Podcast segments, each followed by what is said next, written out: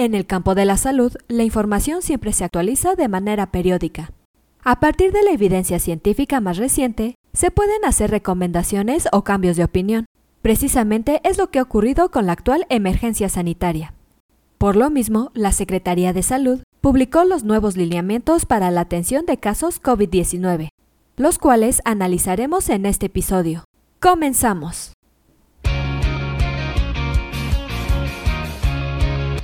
Esto es Asismed, Asistencia Médico Legal, su empresa de responsabilidad profesional médica, en la cual te damos tips, conceptos y tendencias que te ayudarán a destacarte en el sector salud y evitar cualquier controversia con tus pacientes durante el desarrollo de tu profesión.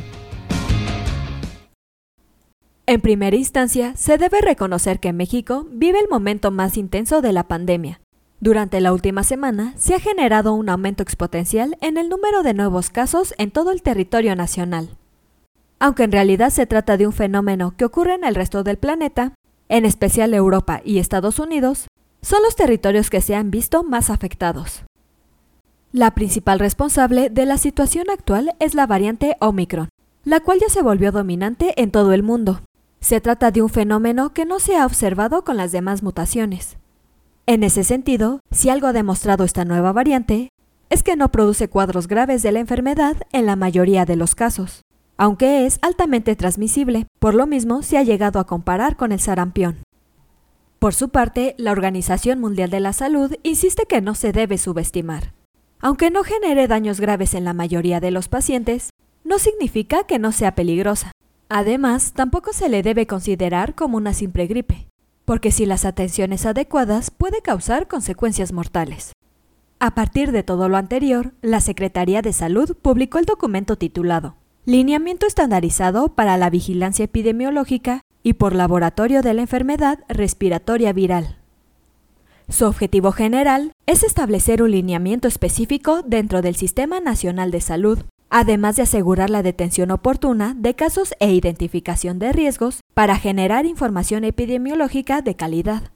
También orientar a la toma de decisiones para la implementación de medidas eficaces de prevención y control apropiado para reducir los potenciales daños a la salud de la población.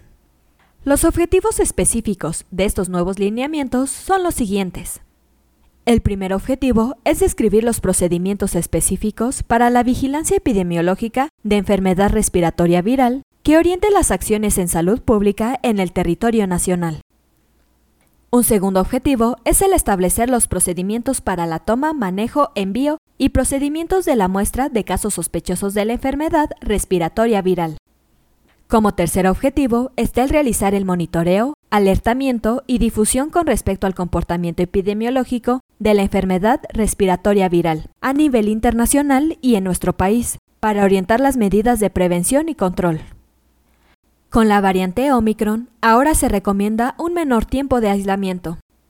Dentro de los nuevos lineamientos para casos COVID-19, se menciona que las personas infectadas deben permanecer aisladas por 7 días en lugar de 14 aunque se hace la aclaración de que esta reducción solo aplica para pacientes con casos leves de la enfermedad. Lo mismo ocurre para quienes no se han hecho la prueba pero presentan síntomas. Se deben considerar como un caso sospechoso de COVID-19 a quienes presentan síntomas como dolor muscular, dolor en una o varias articulaciones, dolor al tragar alimentos o líquidos, también puede presentar escalofríos, dolor torácico, rinorrea, polipnea, así como pérdida parcial o completa del sentido del olfato, alteración del gusto y conjuntivitis. Por lo anterior, el documento con los nuevos lineamientos para la atención de casos COVID-19 se puede descargar en la descripción de este podcast. No olvides que se trata de valiosa información que debes conocer y aplicar dentro de tu vida profesional.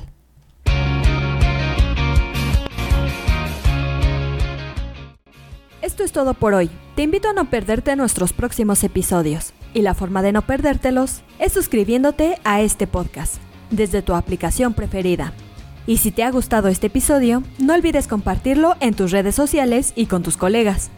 Si quieres disfrutar de más contenido, visita nuestra página en www.asistenciamedicolegal.com, así como nuestras redes sociales como Facebook, Twitter, Instagram, YouTube y TikTok. Hasta la próxima.